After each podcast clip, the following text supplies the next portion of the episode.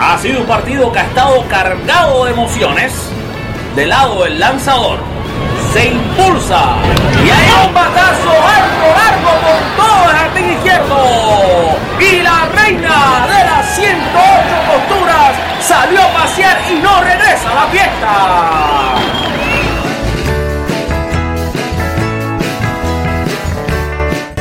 Ya con el bisturí en las manos y el micrófono encendido, presentamos al cirujano del béisbol, Alfred Álvarez, y su podcast, Con las bases llenas.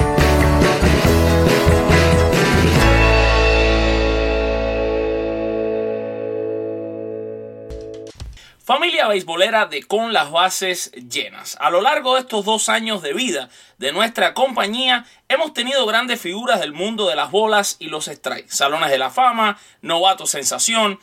También hemos tenido figuras del mundo de la narración deportiva. Y hoy estamos trayendo uno de los pioneros de la televisión deportiva hispana, ganador de muchos premios como Glad Hispanic, Suncoast Emmys, entre muchos. Nuestro invitado de hoy ha hecho historia, muchas veces siendo el primer presentador de una transmisión olímpica en español para los medios de Estados Unidos en Atenas 2004, narró el primer partido de la NBA en España en 2002 y el primer juego de NFL en 2010 en nuestro idioma. En su voz hemos escuchado Super Bowls, finales colegiales, peleas históricas de boxeo, copas mundiales de fútbol y mucho más. No tendría fin esta presentación por los muchos logros de este amigo al que hoy recibimos con muchísimo cariño.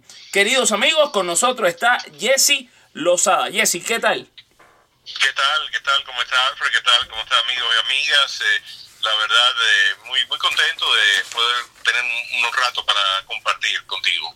Gracias, gracias Jesse. La verdad que, bueno, para mí eh, es un honor, sobre todo para alguien como yo que, que estoy empezando también en este medio, que ahora mismo eh, narro fútbol americano colegial, que sé que es algo que usted también hizo, narro béisbol, y de verdad, bueno, de tener a usted aquí en nuestro micrófono, empezando por mí, es de verdad un privilegio, es algo de verdad fantástico. Yo, yo quería empezar, Jesse, por preguntarle, cuando Jesse Lozada era, era un niño, ¿soñaba en algún momento con estar frente a un micrófono o una cámara de televisión?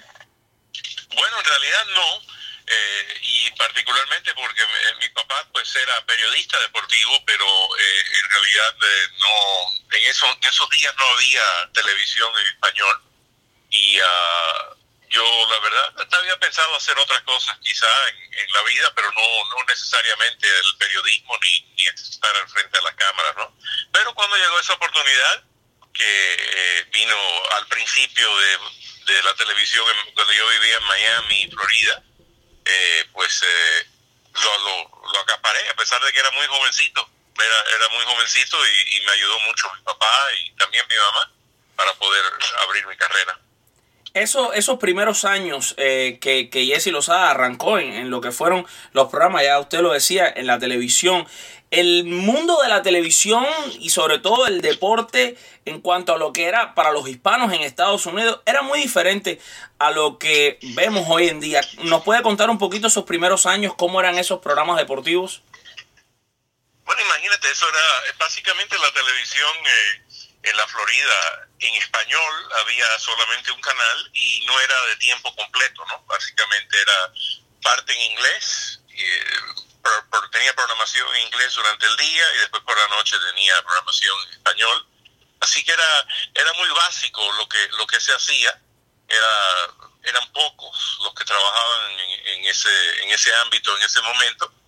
Y eh, era entretenido porque la verdad para mí me dio la oportunidad eh, porque mi papá trabaja, lo, estaba trabajando en ese tiempo como comentarista deportivo al aire me dio la oportunidad a mí de, de aprender la, lo que es la televisión desde lo más básico hasta, hasta salir al aire y, y todos los diferentes aspectos, ¿no? Aprendí a, filmar. En esa época, te imaginas, usaban para las, eh, las informaciones y entrevistas, eran películas, era película, lo que se utiliza cámaras de película. Wow. Aprendí eso, aprendí cómo desarrollar esas películas, eh, cómo eh, eh, ser el proceso para que convertirlo ¿no? de, de negativo a positivo, ponerlo wow. al aire, editar, en fin, todo eso lo, lo, aprendí y la verdad me ayudó muchísimo cuando ya empecé a salir al, al aire. que tenía, la primera vez que salí al aire tenía 16 años, increíblemente, bastante, bastante jovencito. Pero como le digo, también con, con mucha ayuda de mi familia y de mi papá, que entonces más adelante tuve la oportunidad de reemplazarlo a él cuando él eh, se retiró. Así que eh, fue, fue, una época muy bonita, yo, lo, yo la disfruté mucho, fue, fue algo especial. Usted habla, habla, se ve con mucho cariño, mucho orgullo de, de sus padres, que orgullosamente eh, son cubanos. Yo, yo también soy cubano y por supuesto, por eso el orgullo quizás es doble de tenerlo aquí con nosotros. Su, le, quería preguntar un poquito sobre, ya usted habla de la figura de sus padres. ¿Su papá trabajó en la televisión en Cuba? Sí, trabajaba en, en CMQ y también era narrador de béisbol eh, y comentarista. Uh, también hacía boxeo, en fin, eh, eh, escribía de muchas cosas en, en, eh, periódicos y revistas y también eh, trabajó en, la televisión, pero claro, cuando se nos, la familia se trasladó aquí a Estados Unidos, no había televisión en español y no lo hubo por, por muchos años, ¿no? ¿En qué momento, en cuál es el momento ese en el que, porque bueno, em, llegó de muy joven, 16 años, pero existió un momento en el que, en el que usted dijo, eh, esto es mi sueño, o sea, estar aquí en la televisión, ser un narrador deportivo de radio y televisión, hacer deportes en televisión, este es mi sueño. Sí, yo creo que ya después que empecé, uh, al principio pues no, no, yo tanto no me interesaba, pero cuando aprendí, fui aprendiendo la base de lo que es la televisión, de cómo se lograban las cosas, cómo se hacían las entrevistas, cómo se editaban eh, las cosas eh, para sacarlas al aire, el trabajo de cámaras, eh, eh la, la, producción, eh, el escribir. Todo eso fue lo que me fue agarrando mucho la atención y me gustaba mucho. Y ahí fue donde me di cuenta que eso era lo que yo quería hacer también en el futuro. Y entonces vino la oportunidad también de salir al aire, que fue verdaderamente pues lo que comenzó mi carrera, ¿no? ¿Alguna vez usted pensó, por ejemplo, en abandonar sus sueños, sus metas por, por alguna dificultad que, que, encontró durante el camino? Siempre hay muchas piedras en el camino, ¿no? ¿Existió ese momento en el que Jesse Lozada pensó abandonar todo esto? No, la verdad que no. No, no, no tuve esa experiencia. Eh, eh, desde temprano tuve muchas oportunidades, ¿no? En, eh, con el, el, canal 23 de Miami, que fue donde empecé a trabajar yo pero no era todavía parte de lo que es eh, Univisión.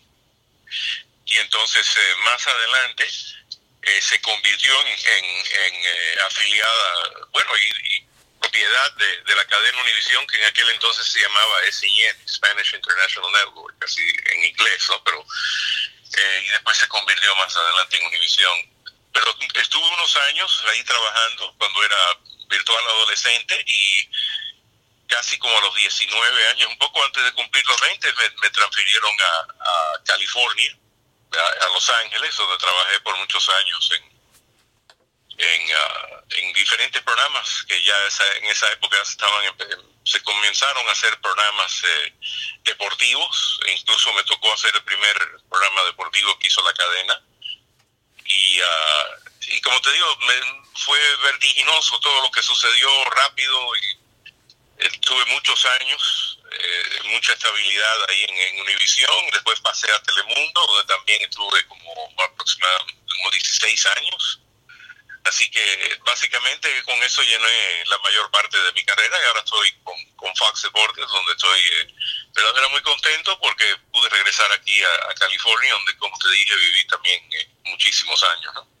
Ahí en Telemundo, por supuesto, todos nos recordamos de aquellos titulares Telemundo, Boxeo Telemundo, que, que y fíjese que, que le voy a decir un poco una parte personal. Eh, en el año 1997, mi papá creo me hizo el regalo más grande que, que, me pudo haber hecho en la vida, que fue poder tener una televisión satelital en Cuba. Imagínense, eso era una cosa súper ilegal en, para el gobierno ¿no? cubano y teníamos todos los canales, todos los canales de los Estados Unidos y ahí fue donde por primera vez yo conocí a través de, la televisión, ¿no? A Jesse Lozada y, y, yo lo veía y desde niño siempre este fue mi sueño, ¿no? Y yo, para mí, bueno, yo lo veía y me encantaba y, no me perdía ninguno, ningún programa de boxeo Telemundo, de los titulares. Eh, recordamos también que en Telemundo estuvo en las transmisiones de las Olimpiadas, Atenas, Beijing, eh, Londres. y, todas, y todo esto. Y cuando uno suma todas estas cosas lindas que han pasado en la carrera de, de Jesse Lozada, es difícil, pero le voy a lanzar la pregunta. ¿Es que ha existido algún momento que usted recuerda con más cariño en toda su carrera? Bueno, te digo, eh, eso que mencionaste de los Juegos Olímpicos de Atenas eh, fue realmente especial porque era la primera vez en muchos años que había regresado a Grecia los Juegos Olímpicos. Además, eh, tuvimos la oportunidad de trasladar al equipo completo de, Deportes Telemundo de aquella época a Grecia para hacer la producción y en conjunto, claro, por supuesto con NBC, ¿no? que había unos un par de años atrás haber, habían comprado a Telemundo, ¿no? La cadena Telemundo. Así que fue una experiencia realmente única. Me dio la oportunidad de trabajar también con, con Dick Ebersol, que era el, el presidente de, de, NBC Sports, que es una de las figuras más famosas de este país, de la, de la televisión deportiva y eh, eso creo que fueron sus penúltimos juegos, ¿no? Porque los últimos juegos que hizo fueron el 2008 y después eh, el 2012 estaba, pero como consejero, ya estaba semi retirado. Y trabajar con Dick Ebersol fue muy especial. Eso es una, una, una persona tan interesante que, que eh, ha quedado en la historia aquí en Estados Unidos. Un hombre que, que logró muchos triunfos y muchos éxitos y que tenía tenía creía mucho en el mercado hispano, ¿no? Y él, la verdad, nos ayudó mucho para, para desarrollar nuestra programación olímpica, ¿no? La verdad, te digo, ese fue uno de los mejores también eh, eh, y tener la oportunidad de ir a mundiales eh, y de trabajar en mundiales de fútbol, incluyendo el de, el de Italia y particularmente el de Estados Unidos, ¿no? Que fue el, fue algo que rompió todo por primera vez en este país, se empezaron a ver, se empezó a ver eh, interés para, para poder eh, para poder desarrollar el deporte del fútbol, ¿no? Y yo creo que eso, esos dos, dos eventos sí sobresalen como, como algo realmente fuera de serie, ¿no? Y, ese, hay que decir la verdad, fue también lo que ayudó mucho a mi visión a, a, darse a conocer entre los norteamericanos porque tuvimos eh, unos ratings espectaculares durante ese Mundial de Estados Unidos. Ahora, ¿cuál ha sido ese momento más difícil de su carrera, Jesse? Bueno, momentos difíciles siempre hay, ¿no? Eh, eh, cuando yo hice el, cambio de, irme de Univisión para, para Telemundo, eh, sucedió porque eh, uno de nuestros líderes del departamento, etcétera, se fue y entonces hacia Telemundo y, nos básicamente nos reclutó a todos. Y imagínate, yo había trabajado 25 años en, en Univisión y no, no quería, pues, eh, estaba un poco triste de, irme y de, dejar atrás todo eso, todos esos años, pero eh, a la larga fue una buena decisión para mí y, me, me ayudó a hacer muchas cosas que nunca antes había hecho durante esos 15 años que estuve ahí. Y eh, fue uno de esos cambios que son buenos, igual que el mismo cambio que hice recientemente para, para irme a Fox Deportes y, poder regresar a Los Ángeles, donde también pues eh, tengo mucha familia también. Usted también hizo eh, radio eh, del 84 al 87 con los Rams. Ha estado, ya lo decíamos anteriormente, Super Bowl, eh, campeonatos, eh, por supuesto, mundiales de fútbol. ¿Extraña la radio y lo sabe o está todavía vinculado de alguna manera? A mí me encanta la radio, no, en este momento no, pero sí, a mí me encanta la radio, me encanta trabajar en, radio.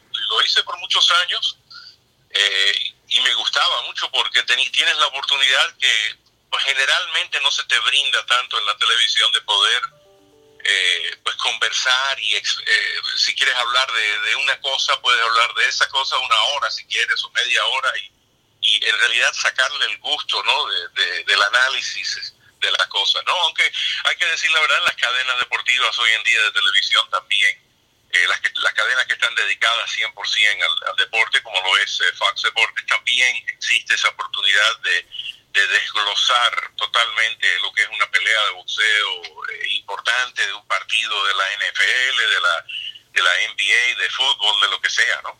Eso, eh, yo creo que eso a mí me gusta mucho eh, y me gusta poderme haber reencontrado en ese tipo de cosas trabajando en una cadena que es dedicada 100% al, al deporte. Ahora, en el año 2014 publica su biografía un libro que mm, le quería preguntar primero nuestros oyentes dónde pueden comprarlo. Me imagino está en Amazon, ¿no? Eh, creo que sí, que todavía está ahí. Ok, se llama Creciendo Exitosamente junto a los medios hispanos. Exactamente, exactamente. Y eh, igual lo pueden encontrar ahí en, el, en Google, pueden hacer un Google Search y ahí, ahí está. Y sí, eso fue un proyecto muy bonito que, en realidad la, la, persona que me estimuló a hacerlo fue, fue mi esposa, que, que me, me, dijo que no, debes hacerlo. Y yo le dije, bueno, no sé si voy a tener tiempo. Y me ayudó mucho en, coordinarlo todo con una compañía de, de publicaciones, eh, me ayudó muchísimo para, para hacerlo y al final del día eh, fue una cosa muy bonita porque lo hicimos en inglés y en español y eh, queda con, una parte de mi legado a, lo que es el deporte en Estados Unidos en español, en, los medios en español. Y es algo para, para todos los que trabajaron conmigo también porque menciona muchos de ellos y, y son muy buenos recuerdos eh, que tengo de conocer a muchos atletas importantes y, de participar en eventos eh, que mucha gente pues eh, no siempre me dice no quién quisiera yo estar viajando de tal evento al otro no muchos amigos míos por ejemplo este fin de semana estuve en Las Vegas para la pelea de Wilder contra Ortiz y, uh, y muchas personas eh, para la transmisión de la pelea, no me llaman, hey, ¿qué estás haciendo esta semana? Digo, no, no, voy a Las Vegas a hacer la pelea tal. Y dice, no, ¿quién fuera tú para, para ir a ver este evento, lo que fuera, no? Claro. Y, eh, y la verdad yo lo disfruto, porque a mí me gusta mucho el deporte, me gusta mucho el boxeo, el béisbol, la NFL, todo, todos los deportes me gustan y no hay nada como sentarse a ver un, buen partido de, de cualquier tipo de deporte, ¿no? No, en eso estamos más que, más que de, acuerdo, eh, Jesse. Una de las cosas que usted habla en el libro, que es muy interesante, es la evolución de los medios de comunicación de cómo empezó todo esto, cómo están hoy en día. Y, de aquí a mí me sale una pregunta muy interesante porque es un tema que por lo menos yo en mis redes sociales personales, ¿no? Y quizás es un poco la misión de, de cómo surgió, de cómo nacieron, nació con las bases llenas. Y es preguntarle esta evolución de los medios de comunicación hoy en día. Estamos viendo por ejemplo, como la radio no está muriendo, pero el podcast está ganando una gran importancia. Estamos realmente viviendo en una era donde cada ser humano puede ser un medio de comunicación, una, una compañía de comunicación andante, porque con un teléfono hoy en día imagínense, es un aparato más poderoso el que tenemos en la mano ahora mismo que el que tuvo un presidente de Estados Unidos hace 20 mm, años apenas para, para dirigir todo, todo el país. Eh, y entonces uno se pregunta, bueno, los, los medios cambian. ¿Qué, ¿Qué, usted piensa de esto? ¿Cómo ve el futuro de los medios de comunicación, tanto radio, televisión, los podcasts ahora, las redes sociales, la influencia que tiene? Me encantaría hablar un poquito sobre eso. Sí, con, y con mucho gusto, porque siempre he pensado y está incluso mencionado en mi libro, ¿no? De que eh, los medios, eh, esta, esta movilidad que tiene ahora eh, con, con televisión, teléfonos que son inteligentes, que, que te pueden comunicar, pueden mostrar imágenes inmediatamente. Eso es una cosa muy buena, ¿no? Básicamente lo que yo veo es que en el futuro vamos a ver más de eso, que son grupos, grupos que se forman para ver eh, eventos deportivos, ¿no? que se juntan a lo mejor 10 o, a lo mejor mil personas y están todos comunicando entre ellos en, en un iPad o en un teléfono durante la transmisión de un partido de fútbol. Y eso, eso a mí me parece que es excelente porque le brinda otro tono a, a lo que es el, el deporte y, y, permite a la gente compartir sus pasiones también con, con, las personas que estamos narrando. Nosotros cuando estamos narrando muchos partidos o eh, peleas de boxeo, etcétera, eh, básicamente estamos viendo el iPad y viendo qué está entrando, qué comentarios están entrando de la gente, para nosotros también agregar eso a lo que nosotros estamos haciendo al aire. Y eso yo creo que es una, una, comunicación, le da una voz al aficionado que nunca tenía antes.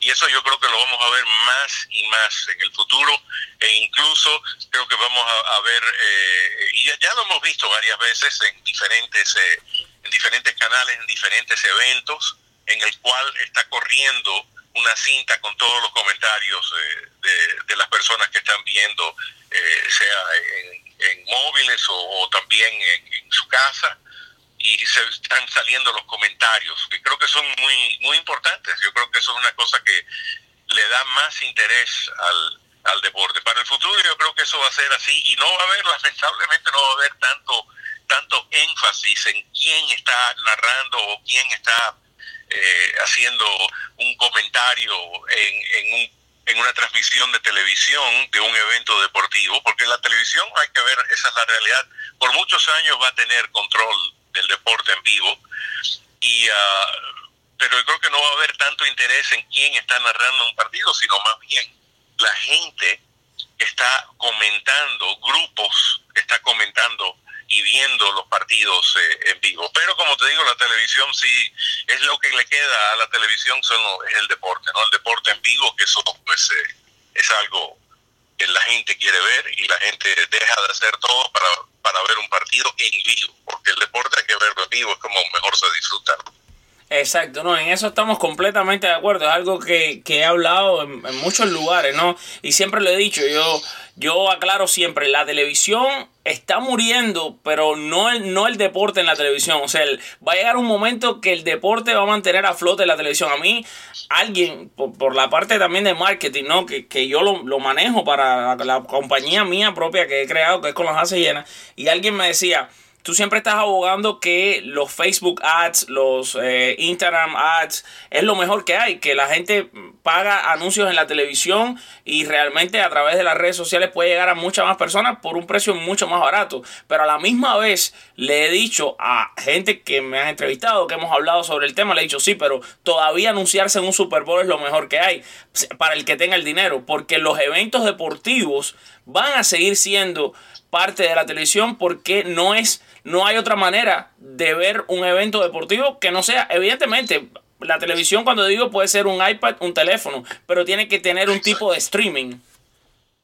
Exacto, y el streaming, yo creo que el streaming tiene su futuro, ya lo estamos viendo con The Zone, ¿no? Que, tiene, tiene, a Canelo Álvarez firmado un contrato, el contrato más rico en la historia del deporte, el atleta mejor pagado en la historia, eh, y eso eso tiene su futuro y poco a poco está llegando ese futuro. Pero la televisión todavía puede controlar. Pero incluso nosotros tuvimos eh, la última vez que Fox va a hacer otra vez el Super Bowl este año. Pero antes de eso pues, se lo van turnando, ¿no? Entre NBC, eh, eh, CBS, ABC y, y, Fox. Y ahora le toca el turno a Fox. Pero el último que hizo Fox, que en el cual tuve la oportunidad de trabajar en Houston, eh, tuvimos un rating espectacular, eh, eh, no solo en, en, las, nuestras afiliadas de cable de Fox Deportes, sino también en el streaming. Se hizo un streaming del Super Bowl en español que, sacó una, una barbaridad de, audiencia, casi no muy lejos de lo que estaban viendo en el, en el cable. Así que sí, eso tiene mucho futuro. El streaming es el futuro. Pero va, va a tardar, tarda un poco de tiempo en que vaya eh, asimilándose las dos cosas, ¿no? Porque eso es lo que va a hacer, se va a asimilar la televisión al streaming. La televisión estará en el futuro en streaming, todo va a ser sin cable, ¿no? Wireless, inalámbrico. Claro.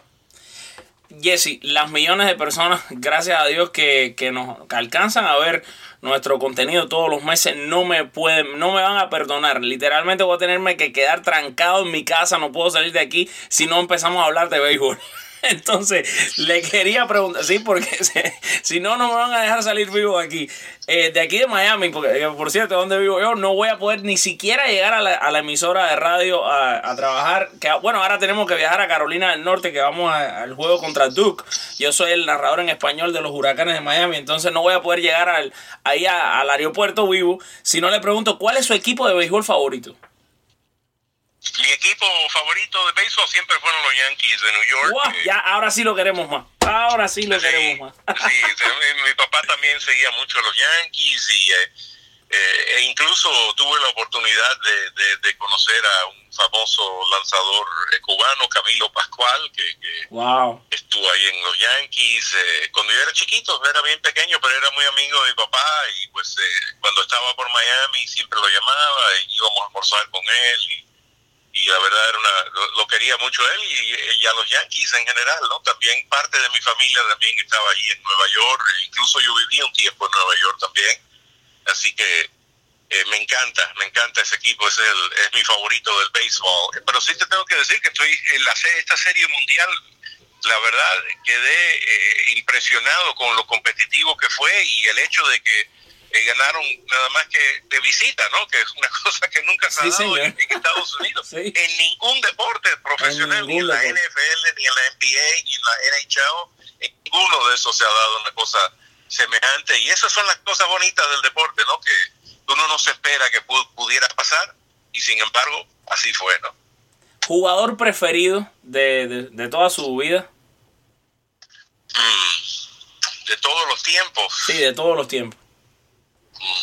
Se la puse difícil. es difícil, pero eh, te digo, tengo varios. Eh, y quizá no, no necesariamente porque hayan sido los mejores, pero también porque tuve la oportunidad de, conocerlos. Y eh, a mí siempre me gustó mucho Tony Oliva, que, también era un poco amigo de, la familia. Fue un, pelotero que creo que si hubiera tenido una carrera más larga, hubiera sido un inmortal del béisbol de grandes ligas. ya sé que tuvo sus, problemas ahí con lesiones, etcétera, pero fue un, pelotero que la verdad podía hacer de todo y hasta hoy día.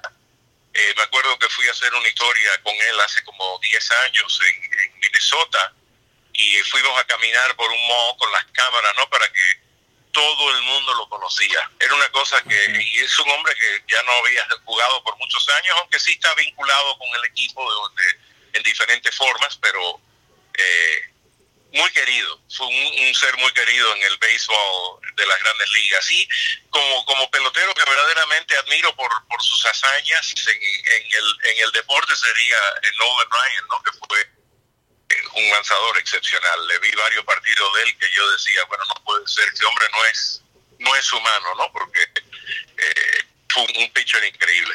No, y, su último picheo a más de 100 millas y con ese último picheo a más de 100 millas se, bueno, ya se lesiona el brazo y no, no lanza más. Con más de 40 años todavía lanzando juegos sin gris, sin carrera, algo realmente fantástico. Eh, ¿Qué opina de esta explosión de poder de las grandes ligas hoy en día? Creo que eh, esto es un ciclo, ¿no? Eh, como todo todos sabemos que en realidad todo lo hacen aquí en Estados Unidos porque también vale, vale eh, lo que es el espectáculo, ¿no? Es importante mantener el espectáculo y siempre hacen pequeñas modificaciones que básicamente pues ayudan un poco a estimular eh, lo que es el, la ofensiva o mejor la defensiva, dependiendo, para mantener un balance y un equilibrio en lo que es el juego y mantenerlo interesante. Y creo que estamos en una, una época de, de poder eh, desapareció por un rato por la cuestión de los, de los esteroides y cosas de, ese tipo, pero ahora está regresando y está regresando bien y todo limpio, gracias a Dios. Así que eh, creo que el, el béisbol un buen momento, y un buen momento y se está haciendo lo que se puede para, para reducir también el, el tiempo que tardan los partidos que siempre ha sido un, problema en este país y hoy más hoy en día que la gente no tiene mucho, eh, es difícil para que alguien pase tres, cuatro horas viendo una, una cosa nada más, ¿no? yo creo que el béisbol tiene mucho futuro en ese sentido. Ahora, usted tocaba el tema del tiempo, la duración de los juegos. Si Jesse Lozada fuera Ron Manfred por un momento y fuera el comisionado de béisbol de Grandes Ligas, ¿qué haría para mejorar todavía más este juego? Yo creo que para mejorar este, este juego hay que seguir ah, afinando lo que es el, tiempo que se gasta a veces en el béisbol y que no, o sea, sale a hablar el manager, debe, hay que empezar a ponerle un poco de límites, porque el juego sí, yo no, yo no cambiaría nada del juego porque el juego el juego no tiene reloj, es el único deporte ¿no? que básicamente no tiene un reloj corriendo y debe de ser así. ¿no? No, yo no creo que se debe cambiar el juego fundamentalmente. Son las cosas alrededor que se pueden agilizar un poco para, para reducir el tiempo y no dejar. Y se pueden imponer algunas reglas, incluyendo el, cambio de lanzadores. ¿eh? Hay muchas cosas que se pueden se pueden acelerar dentro del partido para, para reducir el tiempo. No es cuestión de quitarle una hora a los partidos, ¿eh? es cuestión de quitarle un poco de, de, la parte que permita que una persona cambie el canal. Y yo creo que esa es la que, que diga, ah, no voy a ver otra cosa un rato porque van a estar aquí eh, calentando un lanzador y poniendo comerciales, en fin, eso, todas esas cosas se pueden arreglar sin quitarle el sabor al béisbol, ¿no? Porque yo, yo creo que no, como deporte no se debería cambiar nada. Es un deporte que tiene mucha historia. Ahora, Jesse, eh, ya para cerrar, en su libro de su biografía que publicó en el año 2014, repetimos, se llama Creciendo exitosamente junto a los medios hispanos. Vamos a poner, por supuesto, el enlace en la descripción de este podcast, que además sale por muchos lugares, incluyendo nuestro canal de YouTube, que pase MLB. Vamos a poner el, el enlace para que la gente pueda acceder a comprar el libro. Yo cito una frase que usted dice en el libro, que es que considera importante ayudar a crear una nueva generación de periodistas que serán líderes de la evolución de los medios hispanos en Estados Unidos. Yo voy a ser aquí un poco egoísta, ya que eh, estoy haciendo el, el, programa, ¿no? El podcast. Y yo le quiero pedir a los haga un consejo, bueno, para mí, para todos los jóvenes que estamos iniciando en, en este medio, en este mundo. ¿Qué, ¿Qué, consejo usted me puede dar a mí y a, y a, bueno, en general a todos los que escuchen este podcast para seguir creciendo en este medio y para poder conseguir nuestras metas, nuestros sueños a la hora de narrar, a la hora de presentar, a la hora de comunicar? Yo creo que, mira, lo más importante es eh, eh, abrazar lo que es el cambio en, los medios cómo está cambiando y hacia dónde va, porque al final del día todo va a ser positivo. Entonces, eh, lo que hay que mucha gente no, no se, están renuentes a cambiar y aceptar los cambios que, que, se está viendo en los medios de comunicación y de la manera en la cual el aficionado eh, mira los partidos y, y, eh, y, forma parte de lo que es eh, los medios. muchas personas no les gusta eso, quieren nada más que lo que se estaba haciendo en los años anteriores, pero yo creo que hay que, hay que recibir todos los cambios y hay que no perder fe en lo que uno está haciendo, ¿no? Si, aunque aunque venga alguien y diga, no, eso no sirve, eso no, eso nadie, nadie va a ver eso, nadie va a escuchar eso. Yo, yo no creo en eso, al contrario, eh, yo creo que eso es lo mismo que decían de la televisión española en Estados Unidos en 1970.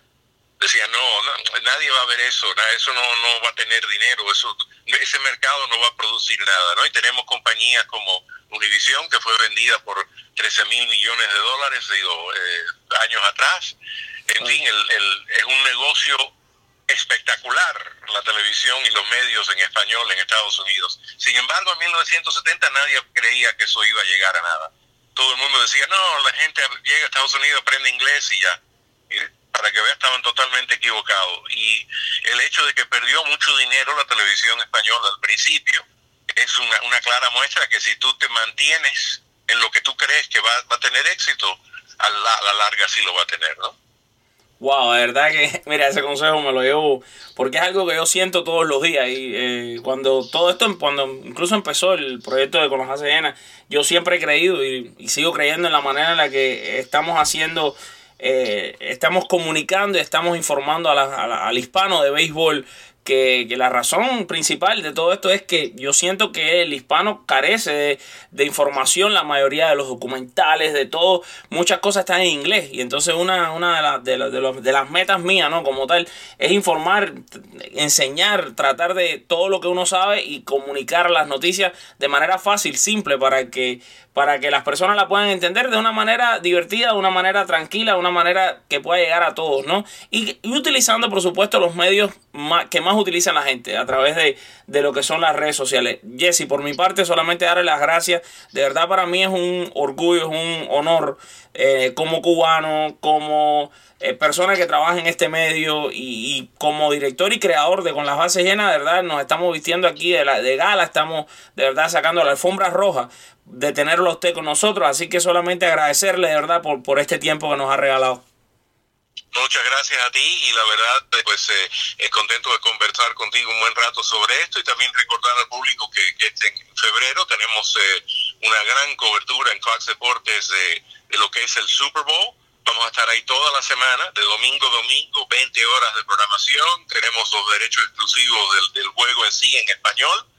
Y eh, pues eh, y vamos a tener programación todos los días con cobertura especial. Así que la verdad, eh, pues eh, un placer conversar contigo y, a ver si pues eh, nos encontramos por allá por Miami, pues vamos a estar allá para el Super Bowl. Seguro que sí, si Dios quiere. Señoras y señores, amigos de Con la Base Llena, este fue Jesse Lozada en nuestro podcast de hoy. Usted recuerde, por supuesto, mantenerse conectado con nosotros, seguirnos en todas las redes sociales, arroba con la base llena y nos vamos como siempre con la frase del bambino Beirut que dijo el béisbol es y siempre será el deporte más lindo del mundo. Chao, se les quiere.